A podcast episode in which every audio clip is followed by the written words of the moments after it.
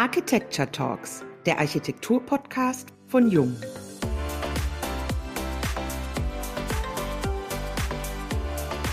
Das Architekturbüro Auer Weber wurde 1980 von Fritz Auer und Carlo Weber gegründet und heute in der zweiten Generation mit derzeit 140 Mitarbeitern an zwei Standorten geführt. Seit seiner Gründung hat sich die Berufs- und Arbeitswelt immens verändert. Vor der Gründung des Büros, als Fritz Auer und Carlo Weber noch mit Günter Benisch und Frei Otto zusammen das Olympiastadion in München entwarfen, gewann ein Strumpfhosenmodell den Architekturwettbewerb. Ob es baubar wäre, müsste man erst prüfen. Mut und Schönheit waren die Maximen der Stadtentwicklung. Heute bestimmen rund 3000 DIN-Normen, x anerkannte Regeln der Technik und Richtlinien das Bauen. Wo früher noch mit Unbefangenheit neue Lösungen für individuelle Bauaufgaben entwickelt werden konnten, zählen heute die Renditeerwartungen und der CO2-Fußabdruck von Gebäuden. Wie verändert das Streben nach einer enkelfähigen Zukunft die Denk- und Arbeitsweise eines Büros? Wie können wir wieder mehr mutige Lösungen nach vorne bringen? Über diese und noch viel mehr Fragen sprechen wir, Diane Slavic und Dr. Uwe Bresan, heute mit Fritz, Moritz und Philipp Auer in unserem Podcast. Wir haben heute auch eine echte Premiere in unserem Podcast, denn wir sind live vor Ort im Büro von Auer Weber in München. Schön, dass wir bei euch zu Gast sein dürfen. Und hallo und herzlich willkommen beim heutigen Jung Architecture Talks Podcast. Herzlich willkommen auch von unserer Seite und lassen Sie sich die Brezeln schmecken und die Butter ist noch hart, obwohl es ein heißer Tag wird. Bevor wir richtig starten, müssen wir natürlich noch etwas loswerden. Lieber Fritz Auer, vor kurzem durften Sie Ihren 90. Geburtstag feiern. Herzlichen Glückwunsch an dieser Stelle. Vielen Dank. Dann auch gleich die Frage, wie haben Sie den Tag verbracht? Das war sehr privat. Mein 80. Geburtstag, der war ziemlich groß aufgezäumt. Das wollte ich diesmal nicht machen. Erstmal vielleicht dann wieder zum 100. Das wäre dann vielleicht nochmal eine Marke. Aber jetzt war es eigentlich sehr privat nur der engere Freundeskreis und diesmal eben in Stuttgart. Sonst haben wir immer gewechselt, mal in München. Meine Frau und ich wohnen ja überwiegend in Stuttgart. Ist unser eigenes Haus. Und hier haben wir eben eine Zweitwohnung.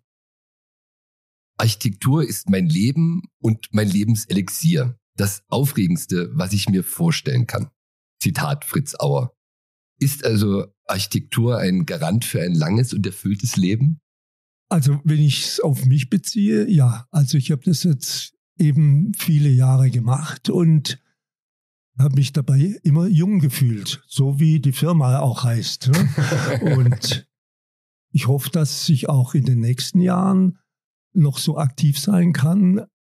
Ich bin nicht mehr so im operativen Geschäft im Büro. Das machen unter anderem meine beiden Söhne, aber nicht nur sondern wir haben einfach einen sehr guten Mitarbeiterstamm. Das hat sich jetzt auch wieder herausgestellt bei unserer Exkursion, die also veranstaltet wurde, auch zum Teil zu meinen Ehren, aber zum anderen Teil in erster Linie wegen dem Landratsamt in Starnberg, was ja erweitert worden ist. Kongenial, muss ich sagen. Das fanden wir auch als Teil der Jury zum DRM-Preis. Auch in Starnberg letztes Jahr waren wir sogar baden noch nach dem Besuch und beglückwünschen da das Büro auch nach wie vor für diesen Bau. Jetzt aber noch die Frage dann an euch beide, Philipp und Moritz Auer. Architektur als Garant für ein langes, erfülltes Leben. Gilt das auch für euch beide? Ich weiß nicht, ob das der Garant für ein langes Leben ist. Ich glaube, da gehört bei mir zumindest ein bisschen mehr dazu. Also die Architektur einerseits natürlich ist was Begeisterndes, was Abwechslungsreiches, was uns jeden Tag anders fordert, aber das ist nicht immer nur entspannend. Also ich kann es nur für mich sagen. Für mich gibt es neben der Architektur auch andere Dinge, die mich interessieren. Vielleicht ist das in der Generation unserer Eltern nochmal anders gewesen, dass sie sich für eine Sache entschieden haben und oder wussten vielleicht auch von vornherein, was sie machen wollten. Bei mir persönlich war der Weg ein bisschen umwegiger. Ich wollte erst Medizin studieren, dann habe ich mich entschlossen, Grafik und Fotografie an der Volkwang eine Weile zu studieren und dann irgendwann traf ich einen Fotografen, der hat gesagt, was machst denn du für einen Blödsinn? Stell dich doch viel breiter auf und hat gesagt, komm, Architektur fotografieren kannst du später immer noch. Ich bin so über verschiedene Wege eigentlich zur Architektur gekommen. das hat sich dann sozusagen über das Studium, über sich weiter damit beschäftigen, hat sich das verdichtet. Langes Leben hat für mich sehr viel mit tatsächlich auch Sport zu tun, den ich parallel mache, den ich unbedingt brauche als Ausgleich zu diesen Bürotätigkeiten, weil das ist natürlich auch sehr viel im Büro sein, zwar auch mit Bewegung, weil wir nicht so statisch hier sind, aber langes Leben ist nicht für mich nur berufsabhängig oder von dem, was ich jetzt in der Architektur finde. Da gibt's für mich noch diverse andere Aspekte, die da eine Rolle spielen. Ja, Garant für ein langes, erfülltes Leben sehe ich jetzt die Architektur auch nicht.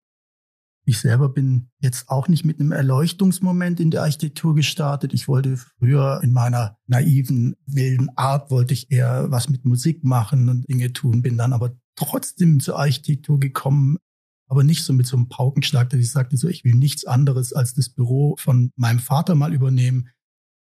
Aber trotzdem, man kommt dann rein und es ist ein unglaublich spannender Beruf und ein fordernder Beruf. Man muss vielleicht auch das Thema Architektur und das, was man im Büro macht, natürlich ein bisschen unterschiedlich beleuchten.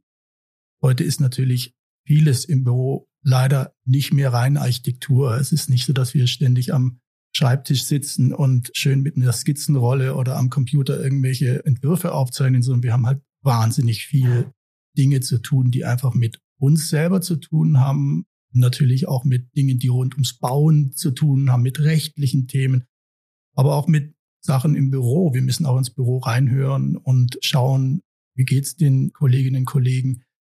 Von dem her ist es für mich so, ich habe sicher immer noch einen Plan B in der Tasche. Ich glaube nicht, dass ich, da bin ich, glaube ich, ein bisschen anders als der Fritz. Ich glaube, mit 90 Jahren werde ich wahrscheinlich nicht mehr im Büro. Und vielleicht lebe ich dann hoffentlich noch. Aber nicht unbedingt lebe ich dann im Büro. Vielleicht darf ich das noch anmerken. Sie haben ja beide gesagt, meine Söhne, die hatten andere Spuren verfolgt. Und damals war ich an der Fachhochschule München, hatte eine Professur dort. Und dann haben wir eine Exkursion nach England gemacht. Und dann habe ich die beiden gefragt, hätte ich ja Lust, da mitzufahren. Und da haben sie gesagt, ach ja, warum nicht? England interessiert uns. Ob die Architektur dazugehört, wissen wir nicht, aber wir fahren mit. Und seitdem, ich glaube, haben sie die Kurve gekriegt, aus ihrer relativen Unentschlossenheit doch in die Richtung zu gehen. Also ich habe sie nicht überredet. Ich habe nicht gesagt, ihr müsst das Büro übernehmen. Seid ihr verrückt? Was machst du Musik? Arzt konnte ich noch verstehen, aber Musik ist ja schon gleich brotlos. Ne? Also so war es aus meiner Erinnerung. Ich möchte dieses Bild nicht nehmen, dass es dann doch einen Erleuchtungsmoment gab bei uns. Ich glaube, ich habe es anders empfunden. Mozart, glaube ich, sehr viel Fotos dort gemacht. Ich glaube, ich hat eher irgendwie kleine spielende Kinder, die da irgendwo am Straßenrand mit dem Ball gespielt haben, durch den Zaun fotografiert. Und das Architekturthema war auch ganz schön. Stimmt tatsächlich, aber ich weiß, wir haben Gebäude von Foster angeguckt und wir haben das erste Mal so direkt intensiver mit Architektur, mit herausragender Architektur zu tun gehabt. Aber ich war tatsächlich stärker damit beschäftigt, meine Mappe vorzubereiten für die Volkwang und habe mich immer absentiert, habe Fotos gemacht, wie Philipp, also lustigerweise, dass du dich an die gleiche Szene erinnerst, weil ich genau diese Bilder im Kopf habe. So unscharfe durch irgendeinen Maschendrahtzaun, habe ich irgendeinen so Bolzplatz fotografiert in so einer Serie und tatsächlich auch nachher verwendet hat ja zum Erfolg geführt, zumindest an die Volkwang zu ja. kommen. Sehr schön. Also wir sehen, es gibt Unterschiede innerhalb der Generationen. Auch wenn es jetzt wie eine alte Binsenweisheit klingt, darf man heute immer noch sagen, dass die ArchitektInnen mit ihrer Arbeit die Welt verändern wollen oder können. Der Berufsalltag sorgt dann zwar für Ernüchterung, wie wir gerade auch festgestellt haben, aber wie erhält man sich diese Spannung, dieses Zielbild am Leben? Ich muss jetzt von der jungen Generation anfangen, die bei uns tätig sind. Und ich glaube, da ist niemand dabei von den Mitarbeitern, die einfach irgendwie einen Job nur suchen, sondern die sind alle gekommen, zumindest so habe ich den Eindruck auch nochmal wiedergewonnen bei unserem letzten Meeting in Starnberg. Ja, einfach eine große Wiedersehensfeier, weil ich auch jetzt nicht jeden einzelnen Mitarbeiter oder jede einzelne Mitarbeiterin persönlich kennenlerne. Aber das war ein ganz tolles Gefühl. Und ich glaube, dass die alle da sind, weil sie meinen, sie können ein kleines Stück der Welt verbessern durch ihre Arbeit und ihr Dasein. Und wir haben gehört, es waren auch ehemalige Mitarbeiter das war, da. Ne? Das war das ja. Tolle, das hat mich überrascht. Also das hat mich überrascht. Und zwar das ganze Team, die damals Starnberg, die erste Baustufe, mitgemacht haben. Ja, das hat mich sehr gerührt. Wie würden Sie das beschreiben? Also den Anspruch, die Welt oder die Umwelt oder den Ort für die Menschen zu verbessern, da tatsächlich Qualität zu schaffen, die Welt zu verbessern, jetzt mal im ganz groben oder großen gesehen, das ist schon so eine Triebfeder gewesen und ist nach wie vor. Das ist natürlich eine absolute Motivation.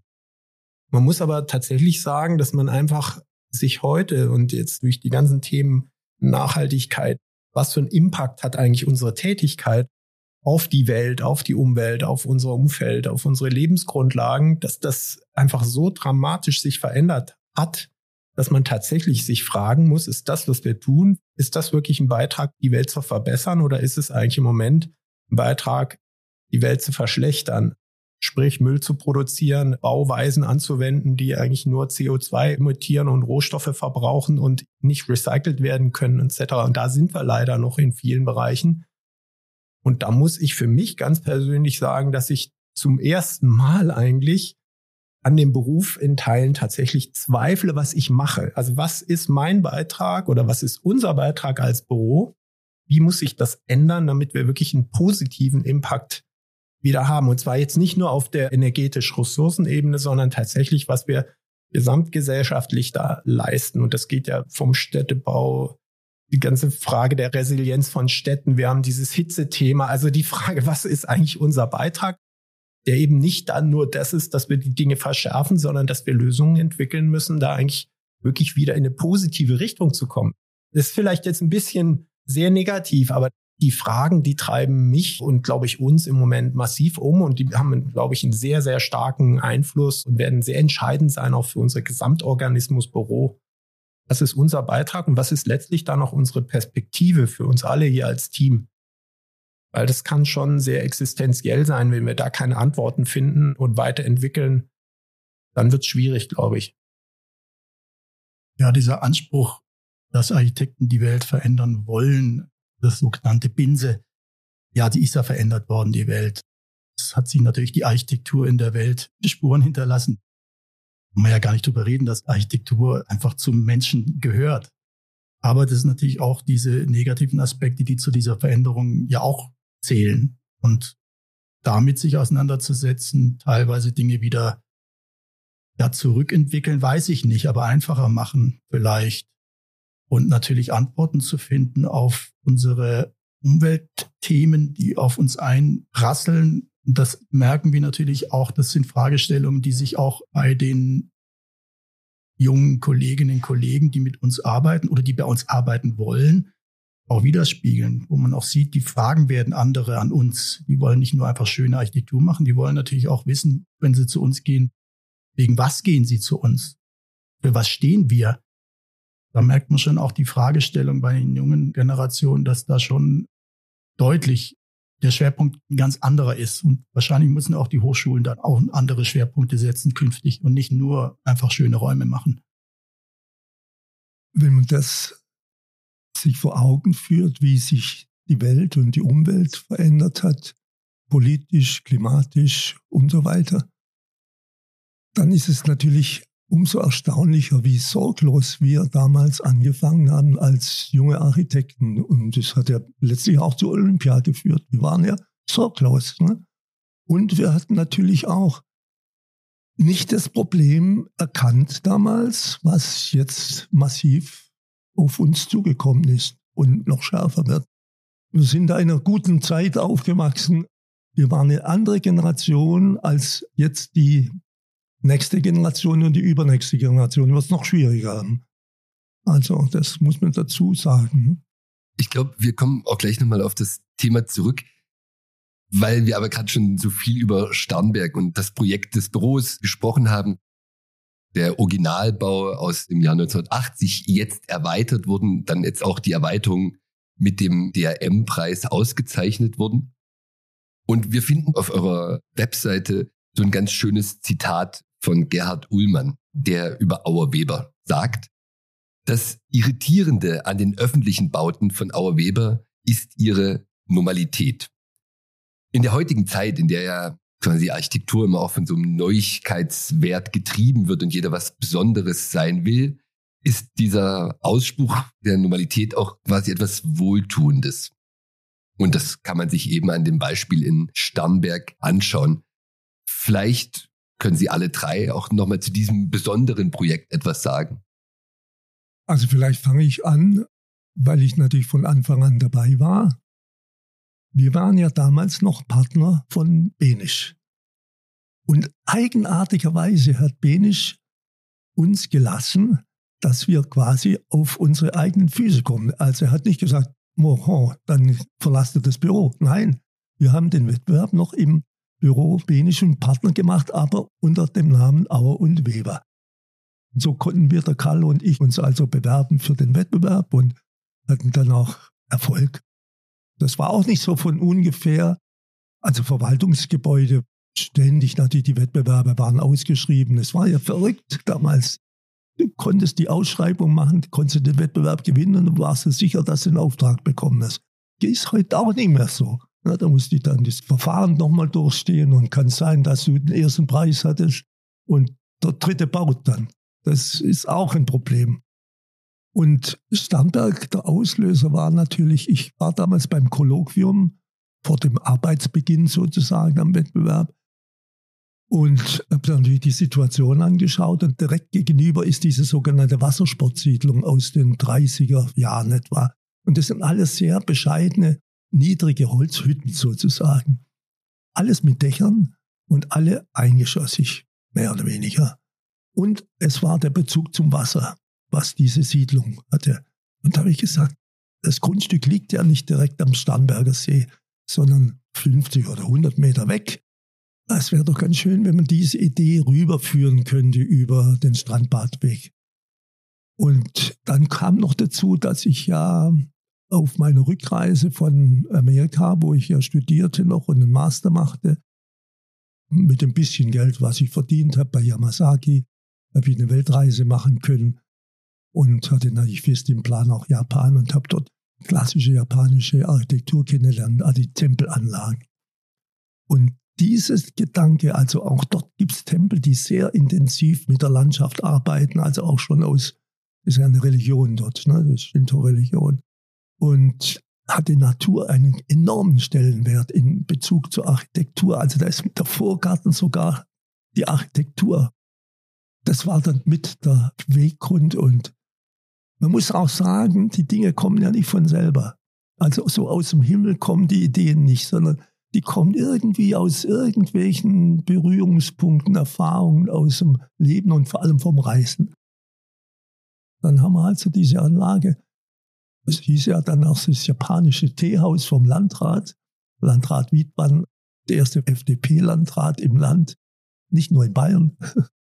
Und der hat uns auch gelassen. Er hat gesagt, ich bin für die Politik zuständig. Ihr seid Architekten, ihr seid für die Architektur zuständig. Wenn ihr es überzeugend macht und sagt, es muss so sein, dass zum Beispiel das Wasser zum Landratsamt kommt und das Landratsamt ans Wasser, dann stehe ich dafür und das setze ich durch im Kreistag. Das waren Leute noch. Und das war nicht das letzte Mal. 40 Jahre später erfolgt die Erweiterung des Landratsamts und wenn man da vor Ort ist, sieht man eigentlich kaum einen Unterschied. Also man muss dann eigentlich schon durch die Architekten geführt werden, um die Fuge wirklich zu sehen, wo quasi das Neue dazukommt. Das ist ja eine ganz starke Haltung, die sich da ausdrückt, dass man nach 40 Jahren sagt, nein, das Werk ist so gut, dass man da an der Stelle auch einfach weiter fortsetzen kann. Ja, das war ja auch eine Diskussion innerhalb des Büros. Das ist eine sehr besondere Aufgabe. Wir bauen ja sehr viel im Bestand, am Bestand. Das ist ein Thema, was unser Büro zunehmend beschäftigt, was auch toll ist. Wir bauen ja rund 40, 50 Prozent unserer Projekte tatsächlich im Bestand mit bestehenden Gebäuden. Aber dass wir ein eigenes Gebäude, was wir vorfinden aus den 80er Jahren, in Anführungszeichen weiterbauen, als ob nichts gewesen wäre, das ist für uns eine sehr ungewöhnliche Aufgabe gewesen, auch eine Entscheidung gewesen, weil natürlich kommt da wieder dieses Thema des Gestaltwillens und können wir es nicht anders machen. Wie sehen denn die Büros aus? Würde man heute noch ein Bürogebäude immerhin für 160 Arbeitsplätze, würde heute ein Bürogebäude so entworfen werden? Wir waren jetzt auf dieser Exkursion, diese berühmte, die übrigens sehr stark zu Fritz deinem 90. Geburtstag war. Das Landratsamt war da Nebendarsteller. So, und wir haben es für dich gemacht. Wir laufen dann durch dieses Gebäude und ich sage, so würden wir es heute wahrscheinlich nicht machen und trotzdem ist es so angenehm. Wir sehen was. Ich kann mit der Hand an die Flurdecke fassen. Total niedrig und man hat immer das Gefühl, es ist alles eine Spur kleiner und für kleinere Menschen gemacht. Wir waren die Menschen auch früher in den 80er Jahren noch ein bisschen kleiner. Es ist alles so ein bisschen von den Dimensionen mehr dieses Wohnzimmer und da ist nichts mit Open Space oder mit Kombinationen oder mit modernen Büroformen. Das ist ein ganz klassisches Flurgebäude. Dann gehen dann diese Flure weg, so Sackflure, die dann aber immer im Grünen landen. Aber wir haben halt auch erkannt, man fühlt sich wohl und die Menschen fühlen sich wohl. Da muss man natürlich auch dann reinhören. Ich habe es damals nicht entworfen, ich war damals gar nicht im Büro. Ich war, wie gesagt, noch Schüler und Bauer Weber war mir relativ egal, was da passiert. und trotzdem, man sieht heute, was das für eine Qualität ist und dass so ein Gebäude sowohl städtebaulich und landschaftlich integriert ist, aber eben in der Bevölkerung vor allen Dingen und bei den Mitarbeitenden so einen Anklang hat und so eigentlich dazugehört zu dem Ort, dass es eigentlich eine relativ schnelle Entscheidung war. Fritz, du hast es ja auch damals ganz klar gesagt, lass uns das Ding einfach weitermachen. Es gab ja auch eine Erweiterungsoption damals schon im Wettbewerb und dann haben wir gesagt, das machen wir so. Und dann kamen aber dann die Themen, dass man sagte, ja, das ist doch eigentlich ganz einfach nach Süden Richtung Starnberger See machen wir einfach noch diese zwei, drei Gebäudeflügel und ein schönes Atrium dran und dann ist es gut und dann klatschen alle in die Hände und machen's. Und dann kam man plötzlich an das Thema, dass wir sagen, wir können heute ja gar nicht mehr so weiterbauen. Wir können technisch nicht so weiterbauen. Es hat nichts gepasst, dass man sagen könnte, ich kann weder den Brandschutz so halten, ich kann weder die Statik so halten, muss andere Systeme wählen und die Hauptaufgabe besteht eigentlich darum, diese Nahtlosigkeit dieses Gebäudes trotz dieser anderen Anforderungen so hinzubekommen, dass man tatsächlich nachher, als wir mit dem Büro rumgegangen sind, fast die Quizfrage stellen konnte, wann sind wir jetzt eigentlich im Alten und im Neuen? Und das ist tatsächlich teilweise nur an bestimmten Deckenuntersichten zu sehen. Und das ist eigentlich die Leistung. Und auch natürlich die Fragestellung, warum sowas eigentlich so sein muss, weil das kann ich auch ganz offen sagen, das war wirtschaftlich für uns ein Projekt, was man von der wirtschaftlichen Seite nicht machen dürfte weil einfach keine Dimension so einfach übernommen werden konnte. Sie sprachen vorhin von der Normalität. Und ich glaube, das Landratsamt ist einfach Normalität geworden für diesen Ort. Also ich glaube, die Leute haben sich extrem dran gewöhnt, dass es dieses Haus an dieser Stelle gibt und dass dieses Haus hohe Qualitäten hat, ohne dass es spektakulär ist. Es ist subtil, hat eben diese Schichtigkeit in der Fassade. Es hat einen Maßstab, der unheimlich nahbar ist. Mein Bruder sagt, das wirkt alles so klein und du gehst dann so in diesen gedeckten Eingangsbereich und sind diese Holzbinder, kannst da überall dran fassen. Also das macht es sehr nahbar, das ist überschaubar, es ist gegliedert. Es hat natürlich Elemente, die einfach dort vorkommen, die die Leute auch gewohnt sind. Es gibt Dachformen, gut, die sind anders interpretiert. Die kommen, wie gesagt, aus eher so einer japanischen Typologie, die dann übersetzt wurde. Von der Struktur ist es ja ein sehr rationales System, wenn man drauf schaut. Diese Windmühle, die sich einfach immer aneinander kettet. Irgendwie ist dieses Haus normal. Die Leute haben sich an dieses Haus gewöhnt. Sie sehen die Qualität und wir haben deswegen auch nicht gefragt, ja, dann müssen wir jetzt ein Statement abgeben an dieser Stelle. Das war einfach nicht adäquat, sondern wir haben gesagt, diese Qualitäten, die kann man fortführen weil das Haus geliebt wird und die Qualitäten kann man so gut es geht, also mit neuen Mitteln weiterdenken und weiter bauen. Und abgesehen davon ist es natürlich auch ein nachhaltiges Thema, wenn man jetzt die Welt nicht neu erfindet. Und das ist eben schon ein Holzhybridgebäude und solche Themen, die dort schon angelegt waren, dass man die wieder aufgreift und weiterführt. Ich glaube, es gibt ja kaum ein schöneres Kompliment an die Architekten, wenn die Nutzer über Jahrzehnte hinweg bestätigen, dass sie sich wohlfühlen in den Räumlichkeiten. Vielleicht ein Satz zu dem berühmten Satz auf unserer Homepage. Der hat hier im Büro immer schon für Irritation gesorgt, weil er irritierend ist. Ich finde den Satz ebenso irritierend, wie unsere Architektur es zu sein scheint. Mir gefallen zwei Worte dann nicht so. Das ist irritierend, das ist eigentlich was, was unangenehm ist und normal finde ich eigentlich auch ein bisschen normal. Eigentlich hätte man lieber gesagt Einfachheit, Nachvollziehbarkeit und das ist alles andere als irritierend. Das ist eigentlich was, was eingeht in den Kopf. Ich weiß zwar, was der Herr Ullmann meinte, aber wir diskutieren gerade diesen Satz häufig und sagen, steht der eigentlich noch für uns? Es war natürlich ein gewagtes Spiel am Anfang, zu sagen, dort im Kreistag, wir meinen, dass man dieses Konzept weiterführen sollte. Es ist ja ein sehr modulares Konzept, angefangen von der Konstruktion bis zu den Materialien. Und da gab es aber auch natürlich Gegenstimmen. Also gesagt, es geht doch billiger und wir können dort so einen Fertigbau da hinstellen anstelle dieser Erweiterung. Und da muss man auch wieder sagen, da war dann einfach eine ganz starke Mehrheit im Kreistag, die unserer Vorstellung und unseren Vorschlag gefolgt ist. Das ist das eine. Und das andere war natürlich auch wichtig, dass, Philipp hat es ja gesagt, man weiß gar nicht, ob man jetzt im alten Teil, im Bestandteil, ich ja, sage gar nicht im alten Teil, sondern im Bestandteil. Alten Teil, ist auch Im Bestandteil ist oder im Anbauteil. Und das war auch wichtig, dass wir sagten, also die Mitarbeiter sollten nicht das Gefühl haben, ja, wir sind jetzt in diesem alten Flügel und die anderen sind in dem neuen, der ist viel besser ertüchtigt, klimatisch vielleicht auch besser und so. Und das war auch ein wichtiger Aspekt, dass wir sagten, also da darf es keinen Bruch geben, also keinen spürbaren Bruch. Wir haben schon ein bisschen über das Thema Nachhaltigkeit gesprochen. Da würde ich jetzt gerne noch mal ganz kurz drauf eingehen. Das Wort Nachhaltigkeit ist in aller Munde heute natürlich und weil es schon so abgenutzt ist, verwenden wir als Synonym gerne auch das Wort enkelfähig. Damit impliziert sind viele neue Anforderungen, die vor 20, 30 Jahren noch keine Rolle gespielt haben. Sie haben es vorhin erwähnt, Sie durften noch ganz frei und unbedarft Architektur gestalten.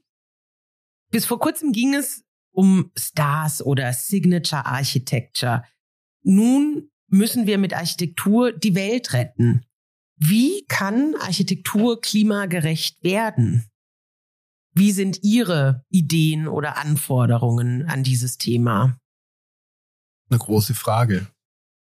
Jetzt müssen wir noch mal ein bisschen zurückgehen. Also bei uns ist es tatsächlich auch in unserem Werdegang so, dass wir, ich denke nur an unsere Aktivitäten in China. Bis circa 2008 waren wir ja da auch tätig. Zwar von hier aus, haben also nie ein Büro in China gegründet. Wir haben auch eine Phase, also ich kann es nur für meinen Werdegang sagen, auch wo man relativ sorglos agiert hat. Ich sag's mal ganz brutal, ohne Rücksicht auf Verluste, weil man hat sich das gar nicht bewusst gemacht. Das war kein Thema.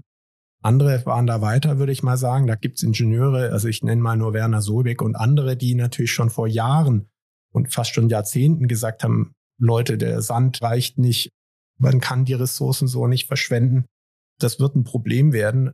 Das haben, glaube ich, einige gehört, aber keiner hat das ernst genug genommen oder den Weckruf nicht gehört. Und bei uns war das irgendwo auch so. Wir haben viele Dinge gemacht, wo es da tatsächlich um andere Themen ging. Also wo man große gestalterische Freiheit gefühlt hat. Und das hat natürlich auch eine Faszination, macht es ja auch aus.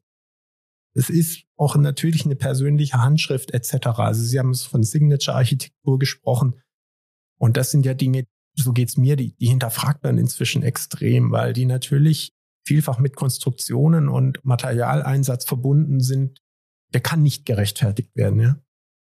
Und ich will das auch nicht, mich ständig für irgendwas entschuldigen, rechtfertigen zu müssen, was ich tue.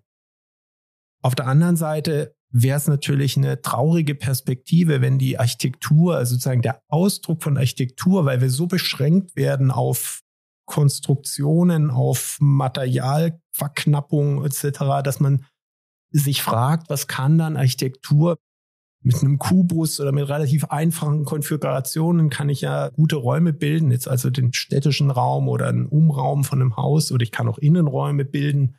Deswegen muss die Architektur nicht extrem expressiv sein.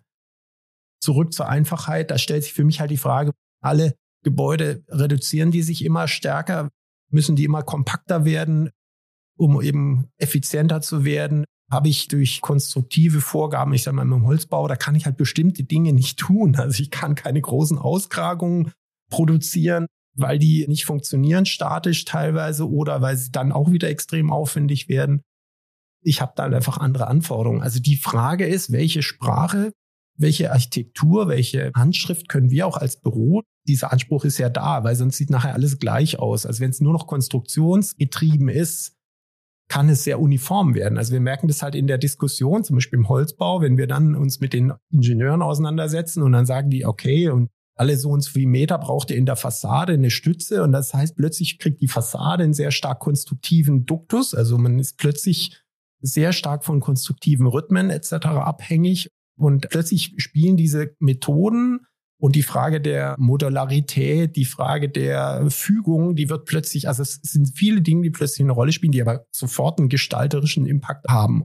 Und dann wird die Frage sein, wie können wir damit umgehen? Und das ist ja nicht nur damit getan, dass ja, da mache ich halt einen, idealerweise jetzt im Moment einen Holzbau vielleicht und dann überlege ich mir noch, wie das Haus begrünt wird und dann gibt es bald keine Architektur mehr, weil das nur noch ein grüner Kubus ist oder ein grünes irgendwas, also das ist für mich noch eine offene Frage oder eine große Frage, weil ich sage, das, was Sie mit Signature-Architektur, die wir, glaube ich, immer kritisch gesehen haben oder ich auch kritisch gesehen haben, dass man sagt, das ist immer, aha, die Handschrift und das ist der und das ist die.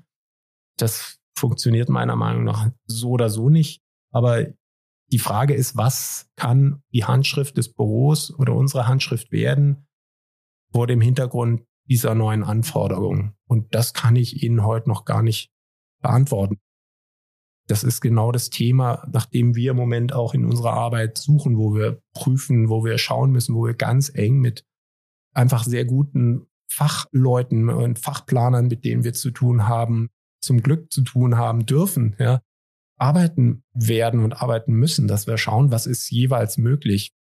Was wird unserer Verantwortung gerecht? Was ist möglichst optimal? Und wo liegen die Möglichkeiten der Gestaltung? Also ich sage mal nur für den Holzbau, also der Holzbau bietet sich ja an, dass man da eher systematisch, sprich orthogonal denkt.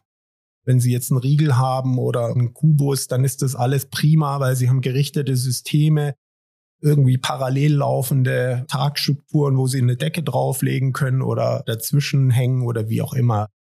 Und die andere Frage ist aber, wie geht es mit freieren Formen?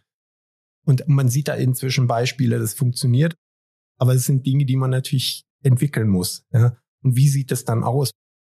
Es sieht halt anders aus, als wenn ich eine Betonflachdecke, die ich frei formen kann, irgendwie abschneide und ich kann da anders arbeiten beim Holz oder bei anderen Konstruktionen.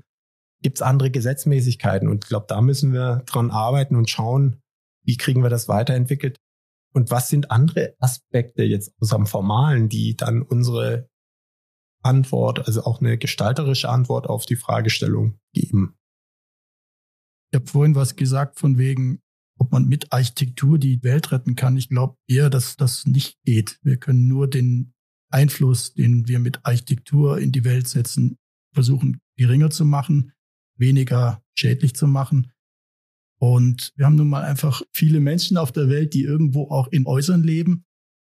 Aber wir haben natürlich auch schon sehr viel gemacht. Wir haben sehr viel vielleicht auch falsch gemacht.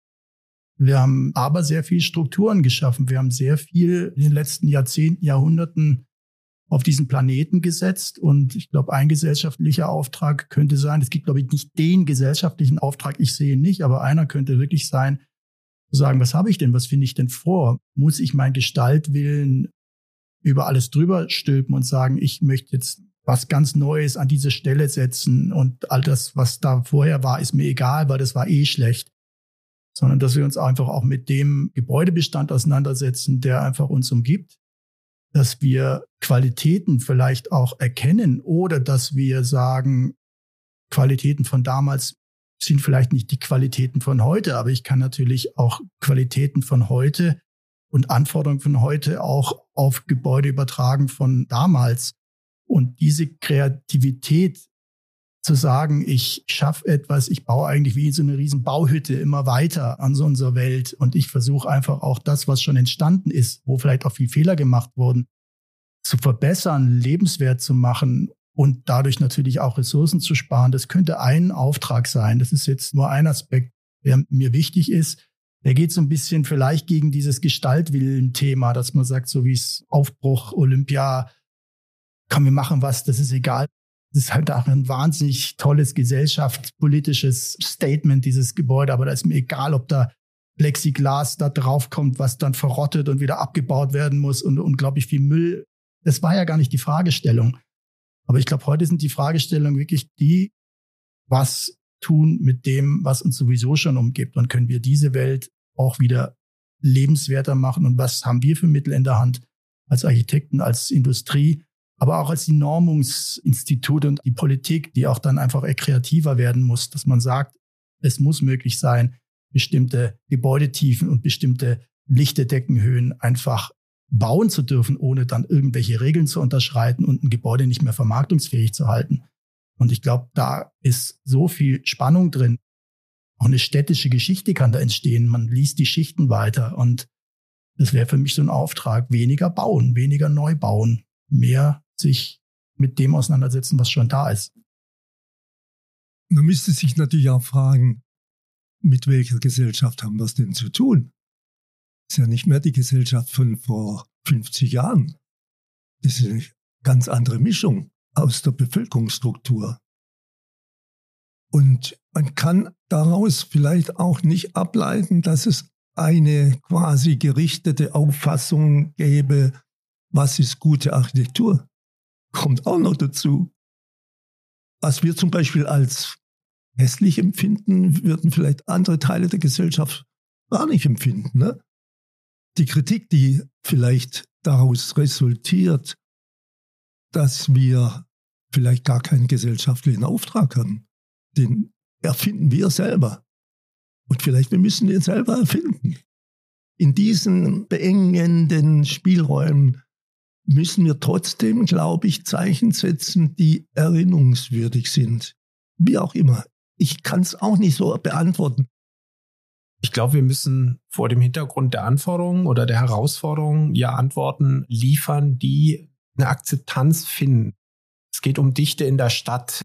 Wir müssen gucken, dass wir die Flächen nicht weiter verbrauchen. Also müssen wir überlegen, wie können wir bestehendes verdichten, verändern, aber qualitativ so verändern, dass es eben Akzeptanz findet. Und wenn man jetzt sieht, der Drang zum Einfamilienhaus als ideale Wohnform ist halt nach wie vor da. Und die Diskussion kriegt man ja mit welchem Spannungsfeld wir da agieren und man das Gefühl hat, die Notwendigkeit erfordert etwas anderes, aber das findet keine Akzeptanz. Warum findet es keine Akzeptanz? Und es wird ganz häufig dann an irgendwelchen Äußerlichkeiten oder an Größe oder sonst was festgemacht. Und die Frage ist ja, wie schaffen wir das? Dieses Bewusstsein, dass das eine Qualität ist, die wir da anbieten. Es gibt ja da tolle Beispiele, Genossenschaftsbau und so weiter, also wo einfach Wohnformmodelle entwickelt werden, die räumlich und eben auch vom Gefüge so spannend sind, dass die die Leute anziehen, obwohl man sich dann einschränken muss, was Flächen angeht und so weiter, aber man hat dann andere Angebote. Aber das ist jetzt zum Beispiel etwas, was ich extrem wichtig finde, dass wir einfach es schaffen, über die Dinge, die wir entwickeln, eine größere gesellschaftliche Akzeptanz wiederherzustellen, weil die ist ja teilweise auch den Architekten gegenüber ist die ja tatsächlich verloren gegangen über die Jahre. Das ist ja fast schon manchmal eine Feindschaft die da, das ist alles abgehoben, damit können wir gar nichts anfangen. So wollen wir nicht leben oder wir finden diese Orte, die da geschaffen werden, grässlich. Also diese Kritik muss man sich erstellen, auch selbstkritisch hinterfragen. Und wir müssen natürlich überlegen, was können wir da anbieten. Also es gibt einfach eine Anforderung, die da ist, die wir umsetzen müssen, wo wir schauen müssen, wie können wir da reagieren und wie kreativ sind wir da und wie kommen wir in den Dialog mit denen, die das ja nachher bewohnen, nutzen oder Schulen, egal, man kann ja an alle Typologien denken.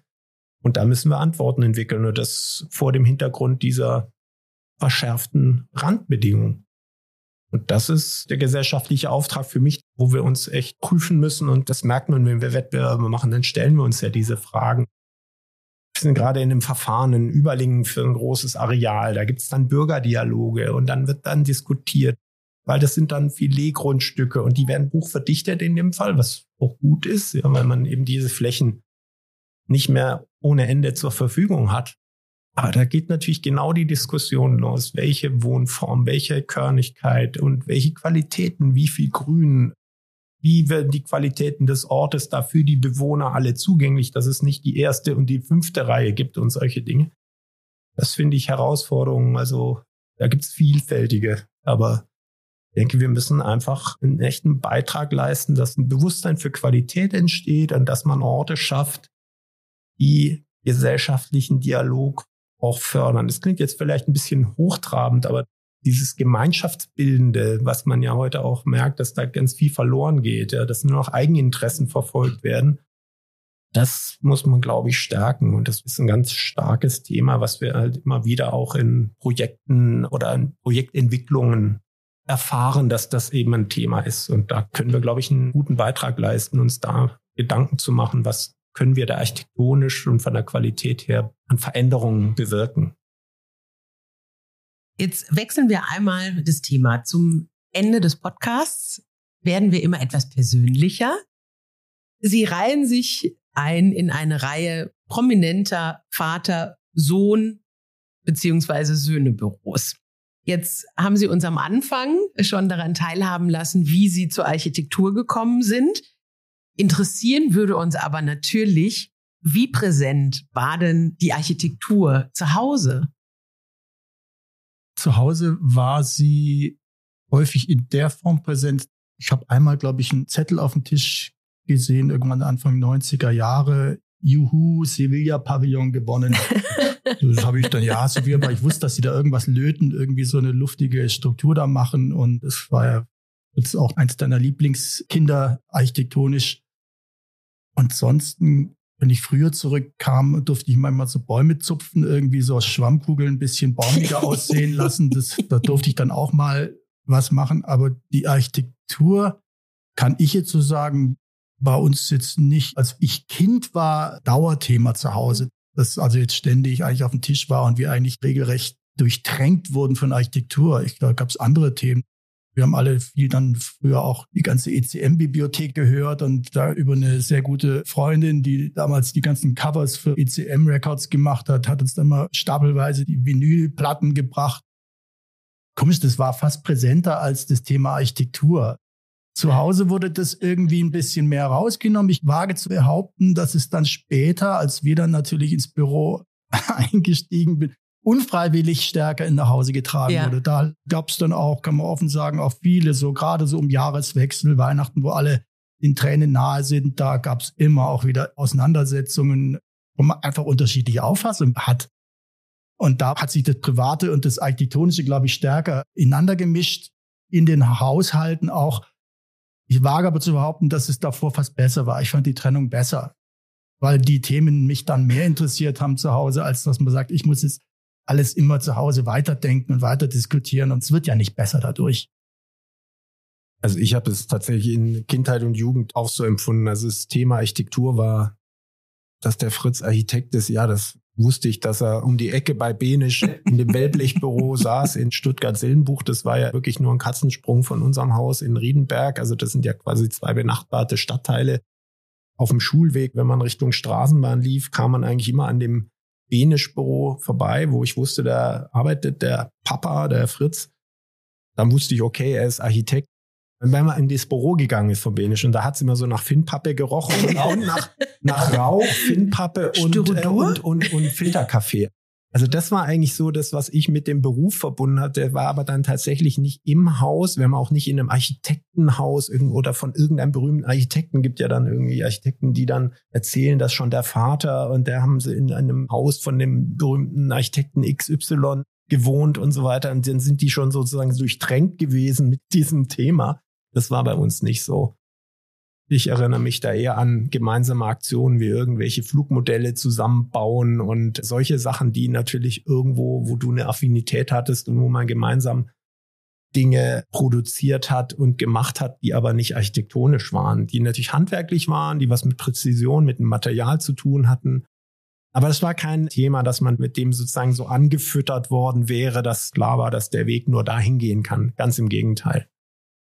Also wir hatten ja damals in Riedenberg gewohnt, bevor wir ein eigenes Haus erwerben konnten in der Nachbarschaft. Das war dann von da an unsere Heimat für die noch junge Familie. Und da kommt natürlich auch meine Frau ins Spiel. Sie kommt aus einer Architektenfamilie, ist in Lindau dann aufgewachsen. Dort hatte ihr Vater dann nach dem Krieg ein Büro gegründet, etwas provinziell. Und sie sollte natürlich in das Büro eintreten, aber da habe ich sie dann weggelotst sozusagen. Und sie kam dann nach Stuttgart, hat dann in Stuttgart eine Zeit lang studiert bei der Hertha Varia Witzemann Innenarchitektur. Also sie war genauso mit Architektur in einer anderen Art beschlagen und befasst wie ich. Und ich erinnere mich gut, zum Beispiel das Sternberger Modell, das kleine Wettbewerbsmodell 1 zu 500, hat meine Frau gemacht aus Flugzeugsperrholz. Die ganzen Dächer geschnitten, das sie war sehr oder ist nach wie vor sehr geschickt in der Sache. Er hat viele Modelle übrigens dann später auch gebaut. Und das fand statt in dieser kleinen Wohnung in Stuttgart-Wiedenberg, also nicht in unserem eigenen Haus, noch in einer Mietwohnung. In einem Zimmer haben die zwei Kids geschlafen, in einem anderen Zimmer hat, glaube ich, die Bille noch geschlafen, unsere Tochter, die war schon ein bisschen älter. Und da muss man immer nachts dann irgendwie irgendwas umstellen, um Modell bauen zu können, irgendwo.